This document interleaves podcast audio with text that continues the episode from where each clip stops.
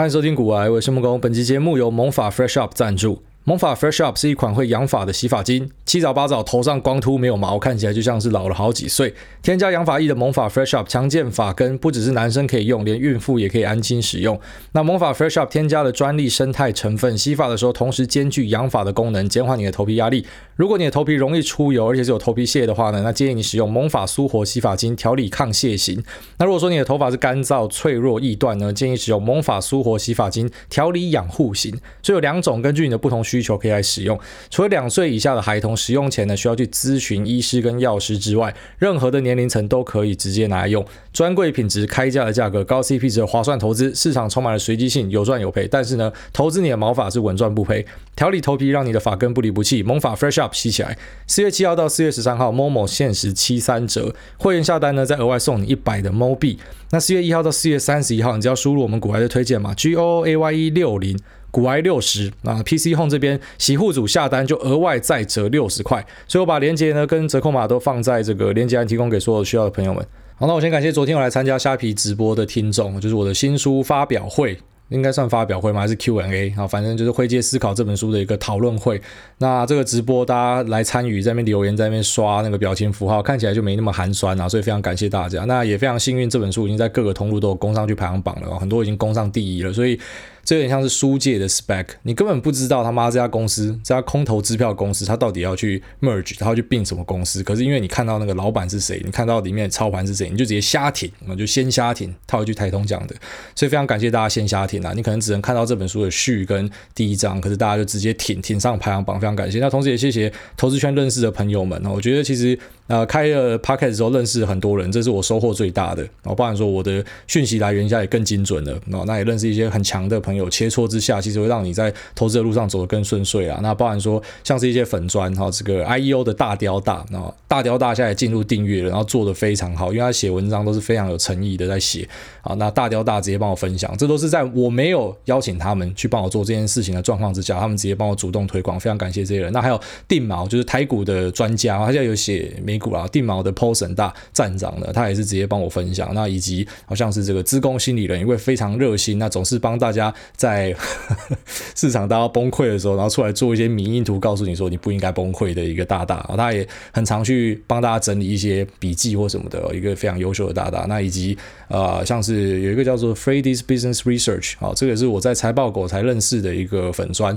那这个这个粉专的大大呢，他是应该是应该是研究员出身之类的啊，所以他他写的东西也是蛮酷的。那他也有提到我的书啦。那其他可能我不一定有有有想到，或者说我没有看到，然后没有提到大大们都非常感谢大家帮我分享这样。然后我觉得这是一个投资打群架的时代啦。你知道，其实有些人他去看到，你看现在这么多投资粉砖，他会用个比较不好的角度去解释说，一定是行情很好，所以一大堆少年股神什么。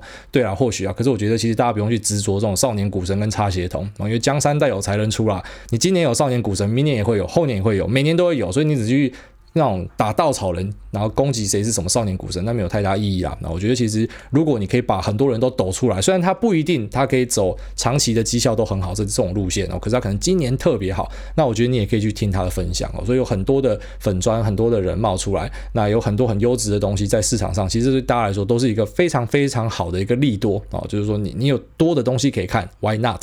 那也是呼应到这本书的主轴啦。那灰阶思考就告诉你说，你尽量不要站队，你不用站在最黑那边。你也不用站在最白那边，就大多数的人其实都是在灰阶里面，所以你也不要想要去把别人的标准套在自己的身上，那会变枷锁啊！别人告诉你，你一辈子应该要赚多少钱，你到几岁应该要赚多少钱，然后别人告诉你说你，你你投资绩效没有多少就是怎么样啊，或者说你你你今年没有怎么样就是怎么样，好，那这个其实都是不太好的啦，因为其实那个标准都是看个人，因为你每个人的取向不一样啊，有些人可能就是完完全全在追求报酬，所以他根本就没有在管什么避险的，就他他遇到大波动他也觉得没差，反正就就是波动。而已嘛，那有些人其实遇到波动，他就会直接把股票砍光。那当然，他可能就要配置一些标的，啊，可能是跟股票负相关的，所以在这个市场有冲击的时候，他就不会受到这么大的损伤。但反之，当市场好的时候，他一定绩效也会被拖累嘛。所以这个绩效东西就是看个人啦，反正就是你你你的需求不一样，那你要的这个结果一定是不一样。那每个人追求的东西都不太一样啊，所以这本书就是告诉大家说，你有很多的选择。那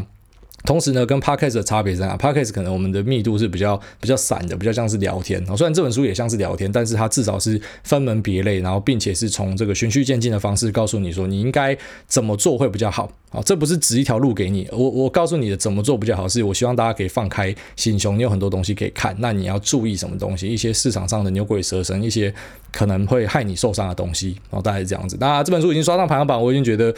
嗯，怎么讲？就我是刷榜魔人啊！我觉得只要刷到榜上，我就已经很开心的啦。那至于很多人会问说啊，这本书这个可以赚多少钱出来割韭菜什么的？这个书的收入呢，我们会拿去回馈给狗园啦。那因为我觉得秋狗是这个改变我近期人生最多的，但我老婆也非常重要。只是秋狗是真的是很大的一个冲击，因为其实我本来不太喜欢狗，就是说 讲不太喜欢狗好像不太对，对狗没有特别情感啦。那可能会捐钱给这个徐园长这样，但是。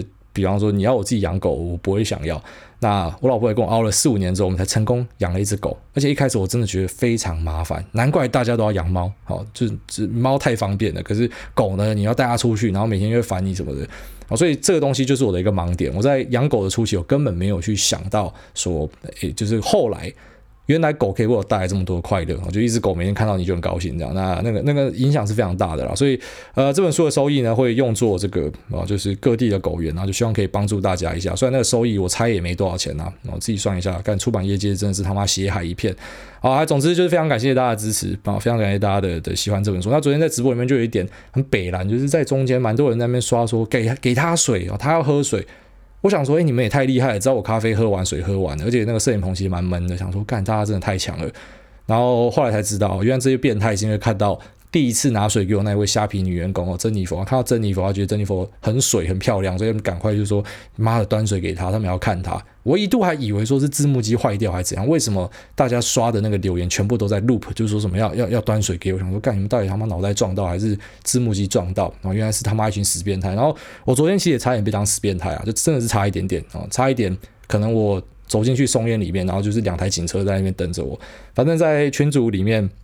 就有人讲说，哎，大哎大好，就是这个主委，待会会会到我们这边嘛，那可不可以给你拍个照？然后说拍照当然好啊，那要不要顺便露个奶？反正就讲话就很不正经嘛，就说那我要不顺便露个奶？我觉得我那个 ID 你看不出来，可是本人其实是一个女生。那我就想说，真的非常感谢，非常感谢这位，应该也是虾皮的工作人员。我没有报警，我没有报警讲说我骚扰他之类的。那有时候那个干话要注意哦，可能不要乱讲，不然就两台警车直接把你载走。好，那我们接下来进入我们今天的节目主题啊，今天就要跟大家聊一些。啊、呃，我觉得比较没有偏市场向的东西啊，就比较偏心理向的东西。因为市场上的东西，我觉得现在没什么好讲。那台股在攻新高了，非常可怕。啊台股，你看前阵子这样洗洗刷、洗洗刷，现在要攻新高了。那美股前阵子科技股整个爆裂嘛，啊，那包含甚至一些大型的科技股也下去。那目前呢？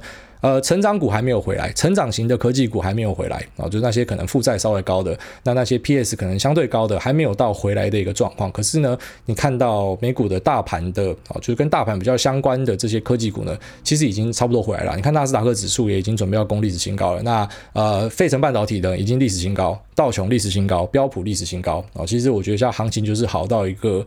很夸张的境界，持续的在进攻，在上攻哦。然后外加我们之前跟大家讲的，呃，美国现在在搞基建嘛，那中国也会跟着在搞基建，所以搞基建就会在带动大家的就业，整体的经济数据是欣欣向荣啊。那当然很快可能就会遇到。哦，过热，过热之后就可能会看到，不然说像是缩表，那或者是甚至是开始去升息啊。那新兴市场的国家有些已经开始升息了，台湾应该也有机会升息。我就说我个人是觉得，像我们这种外围的国家，新兴市场的啊，应该我们那个升息的步调会走在美国之前啊，所以你可以把我们当成是一个风向球，差不多可以这样看。那台湾如果升息，当然对大家最直接的影响是什么？就是房贷哦，因为应该很多人都背房贷啊，或者说你你想要买房子，那我这边给大家一个建议，就是说我还是觉得。利率呢会维持在一个低档，就是还是维在维持在一个相对的低档，但是呢，因为啊，美国央行已经直接表明说不可能有零利率的出现，然后至少可能在近几年我们都不会看到，啊，它不会像一些国家可能有发生这样的事情。那台湾呢，我觉得也不会看到这样的事情，所以就变成说，你知道下档的空间已经不多了，就这样子。啊，那了不起就是维持在这边，但是它也不可能这个利息再继续往下掉了。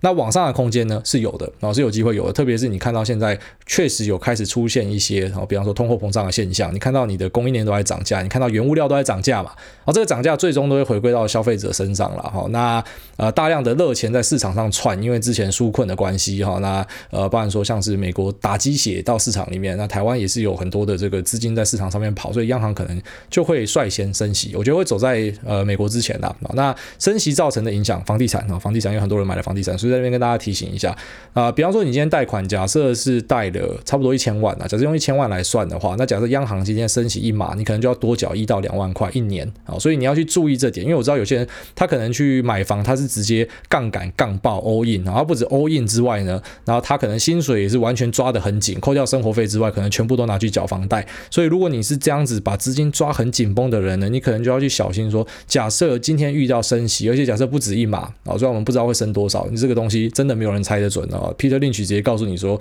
呃，就连美国的 Fed 的老大啊，他那个时代的老大都没有办法告诉你说会升多少，那他妈谁知道？你最多就做个预期而已嘛。所以假设他真的一直升怎么办？升个几码上去，那你就去注意你的资金会不会遇到这个断头的压力啊？你会不会钱付不出来？那或者你现在想要买房的，你可能看到一些报章杂志在告诉你说利率来到历史的新低，所以你不买房要等什么时候啊？你就要注意一样，刚刚前面讲到的这个利率下是在相对低档，下档的空间已经有限了，但。不会讲说一定会升到超多的利息，我个人觉得在全球趋势之下也很难看到，但是确实是有上攻的机会，而且房贷利率呢，它是属于一个浮动的利率，它并不是一个固定锁在那边的利率哦。那它的计算方式一般就是有一个指标利率再加一个加码的利率，那加码利率就是银行它要怎么样去评估你这个人哦。比方说有些人去谈，他可以谈到一点三一，有些人谈可能就只有一点三五之类的，因为你的条件不一样，财务状况不一样，所以他会把他的手续费跟承受的风险会转嫁到你的身上哦，就是他他要收多少钱这样。那啊指标利率。呢，就是比方说是台湾的一些主要的金融机构，或者说什么邮政储金之类的，他给大家的定存的这个利息的钱啊，就是活存定存的的利息的钱呢，它当成是一个参考的指标啊。那这个这个指标呢，也会跟着央行的升降息去动啦。所以其实假设央行有开始连续的升息的话，那你就会看到可能大家的这个储蓄的利息就会变高。那当然你的房贷的利息也会变高，因为这个指标利率就会往上加。那你就要去注意那些啊，你可能杠杆刚好开开好开满，然后。甚至有些人是还配合信贷，然后配合你可能每个月的现金流全部都要拿去缴房贷的这样子，你只要好，有时候那就叫做压倒骆驼的最后一根稻草。你你不需要，你不需要一个很大的东西压上来，你不需要，因为你算得很准，你根本存不到钱，你完全是把那个那个支出跟收入是压在零哦，这个完全抵掉的状况之下，他可能只要每年多你个几万块，你就受不了了，你就直接爆掉了。那这是要提醒大家的啦，就说你在呃买房之前，因为不然我自己有了小孩之后也。是有在看房嘛，那这是非常重要的一件事情，就是你要去评估一下自己的财务状况啊，不要后来他妈租一租被赶出去，那就比较不好了。然后台湾市场行情最近也非常好了，比方说你看到昨天的台股涨停家数就有八十几家，今天就有七十几家，所以基本上你手上的持股只要是大于应该可能四五四五种以上的，你都可以看到应该是一面红啦。啊，就是除非你很衰小，刚好地狱倒霉鬼压到一个很赔钱的东西。好，在市场在大盘疯狂涨的时候，你要去注意，你手上持股应该也要多多少少。要跟着涨啊，不一定要涨赢大盘，不一定要怎么样。可是，一般来说啦，就是当大盘表现好的时候，个股的表现也不会太差了。所以有时候我们看到那种所谓的呃，就是拉台积杀中小这样的状况啊，就是在台股会有这样的现象产生。但是目前最近的行情是比较属于那种万股齐涨，大家都一起欣欣向荣。那我觉得啊，确实我们之前在市场上听到很多留言啊，包含说有些东西缺货啊，有些东西要涨价。其实涨价的东西真的太多了，这个晶圆代工要涨价，那 IC 的设计要涨价，或者说诶。包含说像是被动元件、LTCC、MLCC、记忆体、记忆卡，然后然后还有这个呃显示卡、主机板，那或者是 MOSFET。那各式各样神奇的东西，然后都听到要涨价哦，各种死人骨头都是告诉你说，目前的这个供不应求状况非常的强劲啊。那还是一样，把上一集那个重点听进去，overbooking 确实是存在的。那 overbooking 也非常有信心会成为之后下修的一个题材啊。反正跌的时候大家一定会拿 overbooking 出来讲，那这也是确实存在的东西。虽然说目前产业是真的欣欣向荣很好啊，但是要注意说，如果一个东西炒高了啊，一个东西价格贵了，那它就未必是个好投资。即便它是好公司啊，你好公司买。在一个超级天价等于烂投资啊，那便宜的公司啊，然后以及它可能表现没有那么好，但是你真的买一个超级超级甜的价格，那它也算是一个好投资啊。所以呃，目前大盘在这个位阶，我觉得没有什么东西好聊，持续创新高。我们再跟大家聊股票就很奇怪，已经不需要我信心加成了嘛。然后当呃可能市场不好的时候，大家会想要听我信心加成，跟大家聊一下一些公司的基本面。现在有什么基本面好聊？妈，全部都在涨，所以就不聊基本面，我们来聊心里面。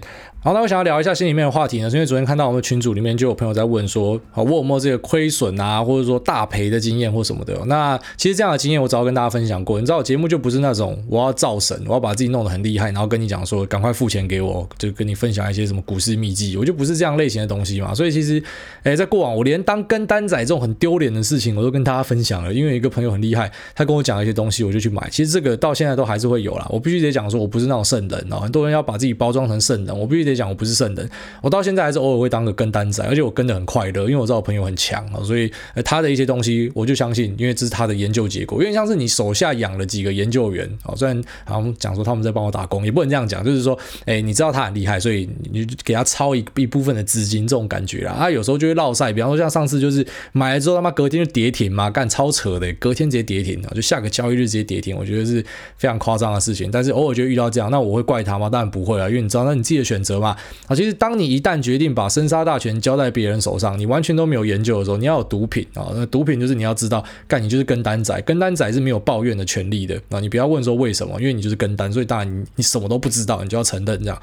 啊，那除了当跟单仔的赔钱经历之外，也有当那种超认真仔就后来赔钱的经历嘛。就上次跟大家分享，去买新药股嘛，开股东会，哦，把这个 NEJM 嘛翻得很熟这样，然后知道整个 pipeline，知道这个里面的哦它是怎么样的机制去运作，然后美国的鉴保体系什么全部都知道。啊，都研究了，就最后面发生什么事情呢？啊，不是因为这支药的基本面不好，是它卖的很差啊，就是卖的烂啊。你卖的烂有屁用？你没有办法商转的东西，就他妈废物嘛。所以呃，就赔钱，赔了几百万然后。这也跟大家讲过。那当然也有那种啊，我觉得我今天想要分享的是。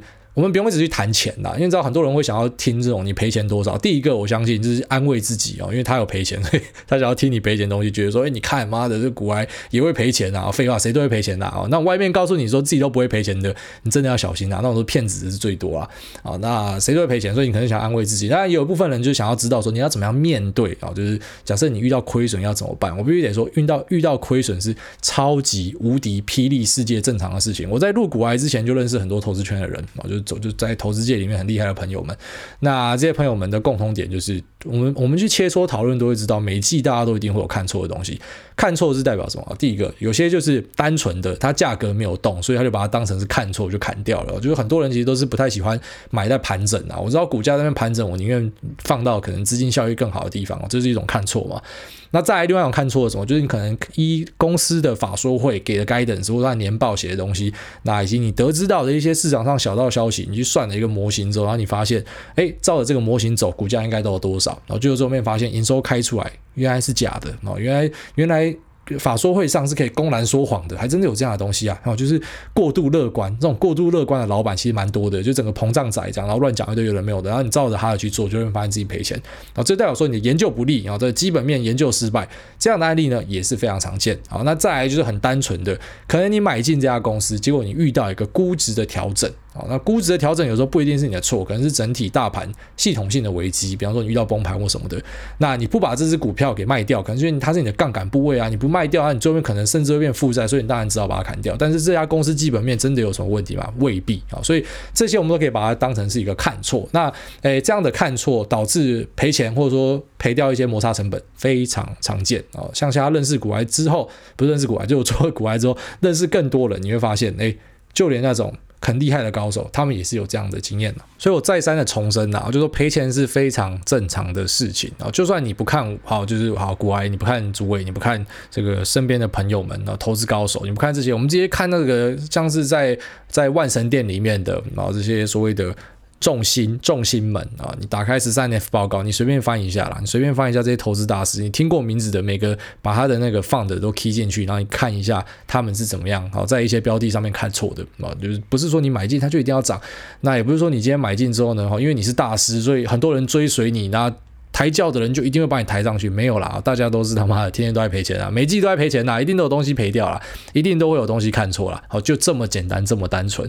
那所以我觉得啊，就是因为有有群友在问这件事情，我必须得再三的出来重申，你不要被市场上的行销术语给骗了。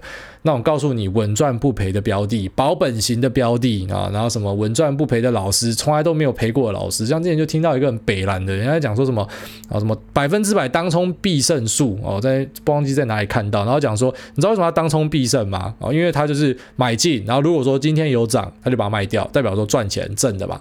啊，如果说买进，那今天跌怎么办？我就留仓。那他也没有回答大家说，那你要留仓到什么时候？就是在凹嘛，啊，就是我觉得是讲干话，就我买进，然后我没有卖掉，就等于没有赔。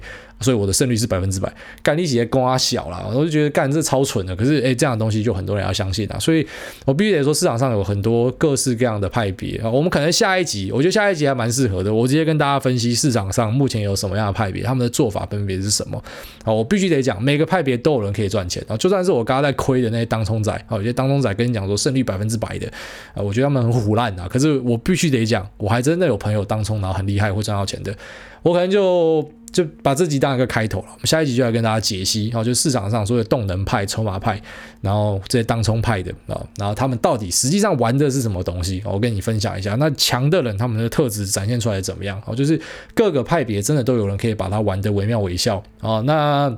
而各个派别呢，也确实都是可以拿来当成是一个获利的方式。但是我个人觉得最保守的做法，也就是大家最容易做到做法，还是就很简单。你从你的生活之中去找到一个觉得还不错的东西，那最好是以生活为主啦。因为假设比方说你是一个完全没有接触电子产业的，然后我要你去研究里面电子元件，那太困难的，那可能要要花很多时间。那你可能至少，然后比方说你可以从超商这种听起来很无聊的股票，卖场啊，Costco。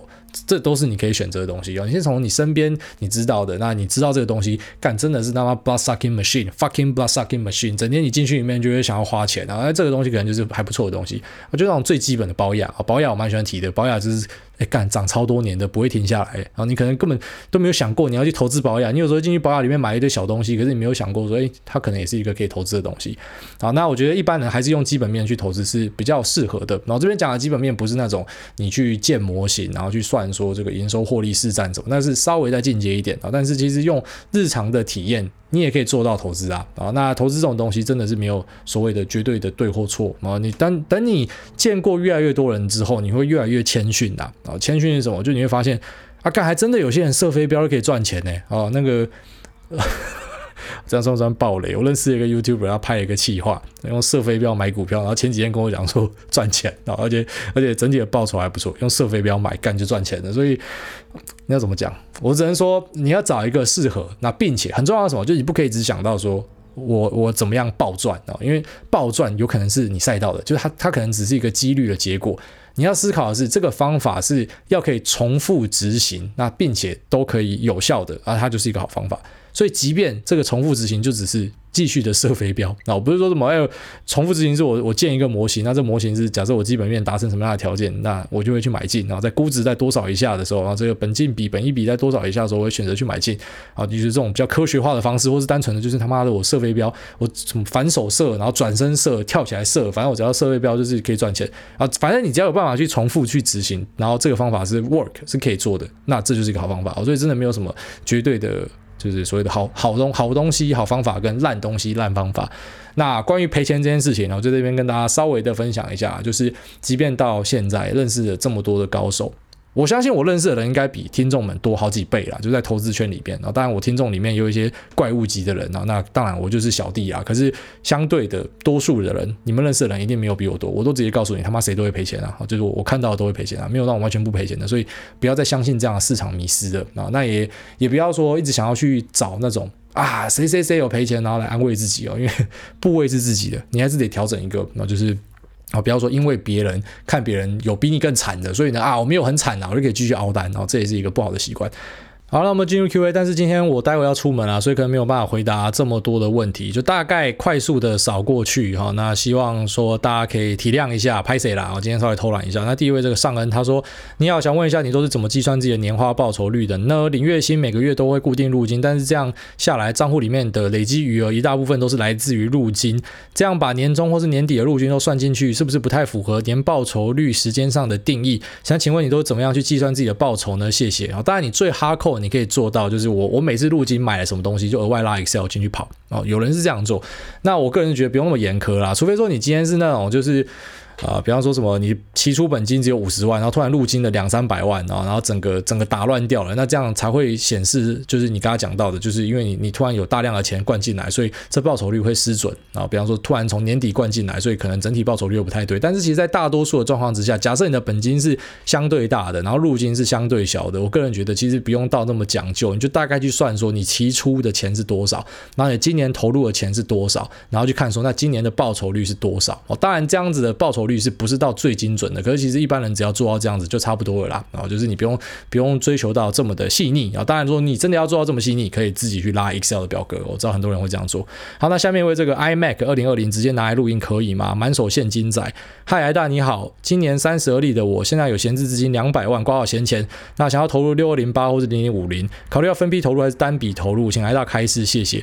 另外想请问，如果说最终选择单笔投入两百万，哪个 ETF 比较合适呢？祝全家及即将诞生的孩子平安健康啊，非常感谢你。那一样，你要两百五两百万，就算你要直接投入，你也不要啊，在比方说在盘中直接这样丢，然后这样不太适合，因为搞不好你你会不小心买买贵了，自己拉到了，你变成主力人，懂我意思吗？所以你可能就你可以稍微猜一下，一个小时丢一点丢一点，或者说分个两三天，然后把它买完，然后这就所谓的一次投入。一次投入也不代表你要单笔交易投入，你懂我意思吗？就是对我来说，你在一个礼拜内买都算是一次投入了。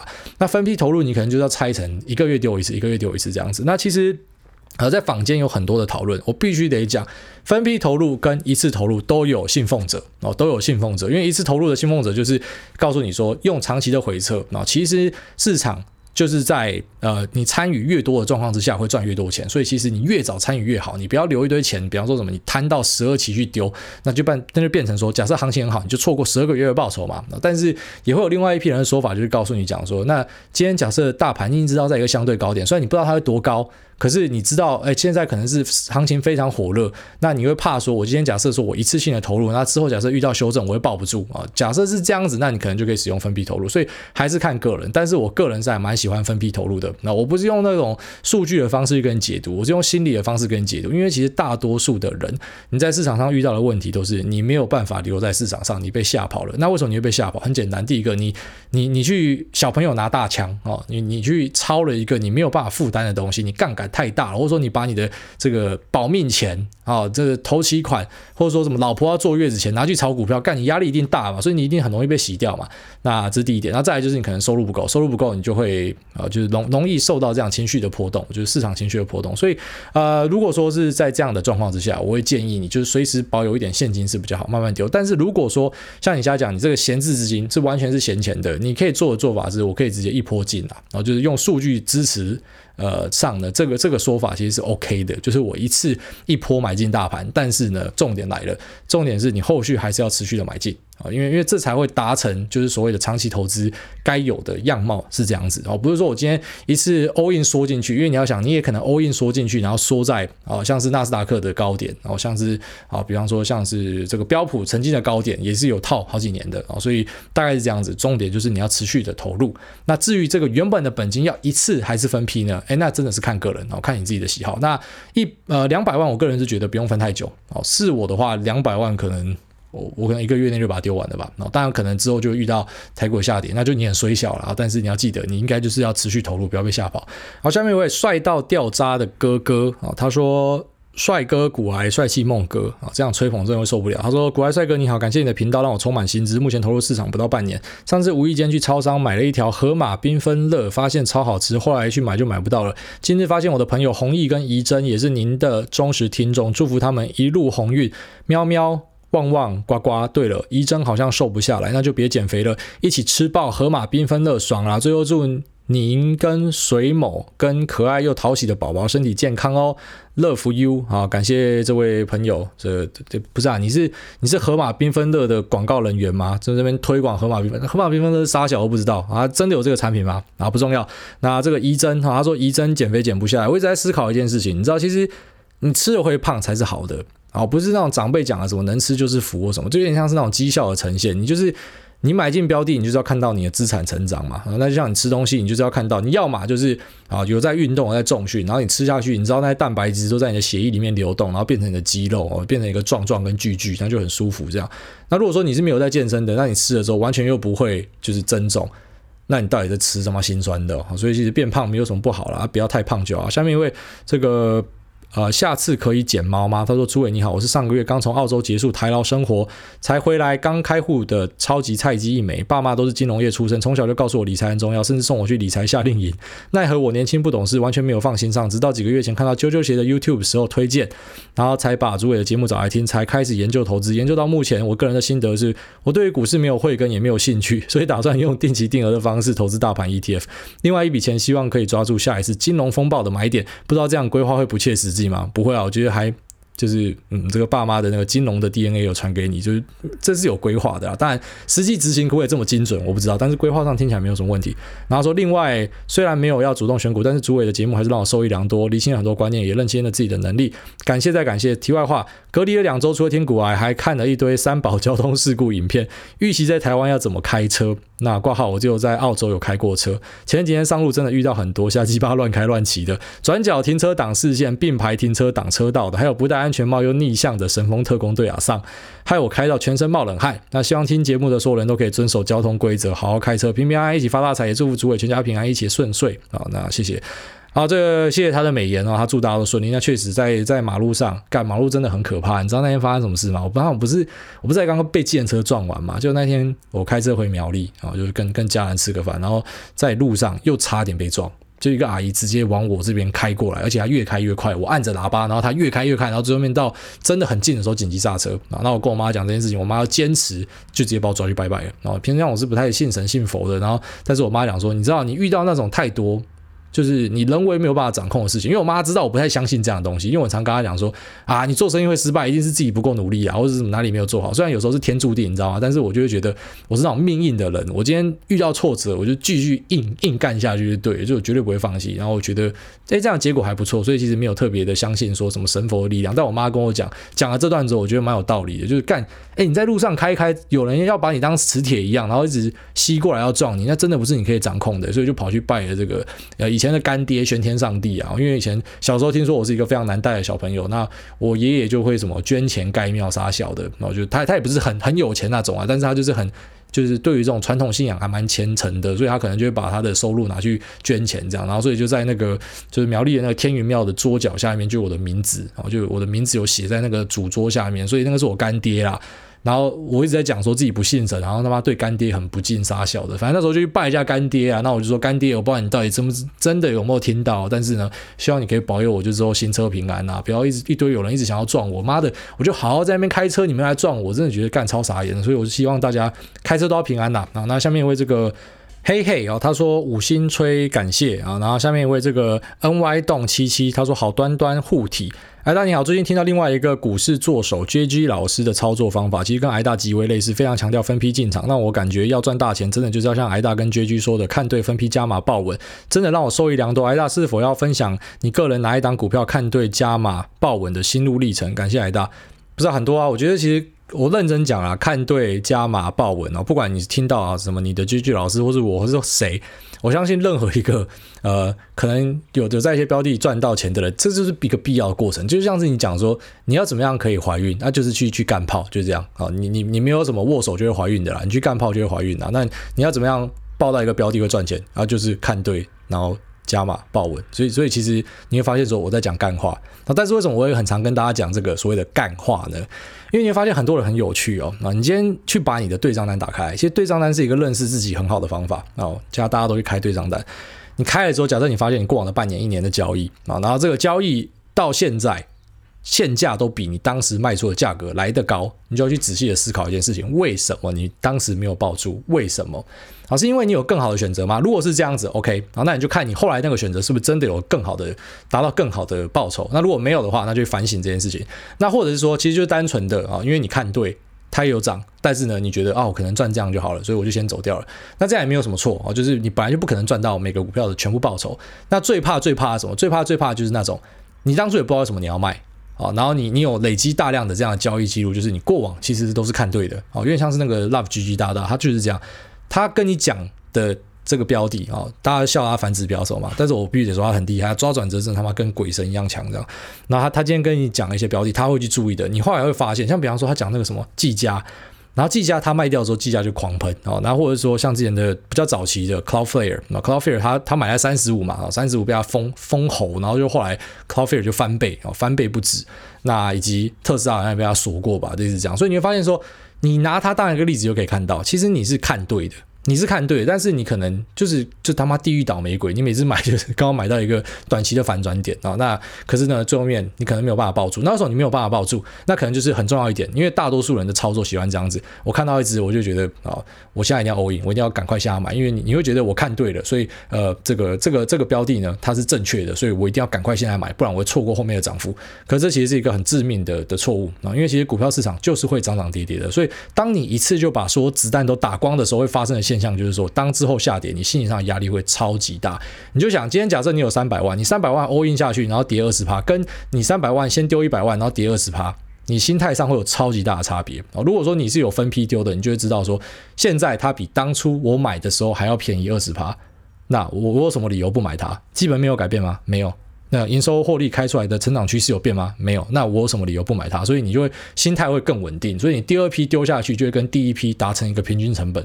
好，所以其实我觉得，诶，我不知道讲说这个什么 JG 老师是来讲干话，因为我自己也是很强调这样的观念。但是我必须得说，我们之所以一直 loop 这个观念，是因为这个观念就是最基本的，就是你最基本要达到的。但是你就很很很惊讶的发现说，其实超多人连基本功都没有。哦，就是他连。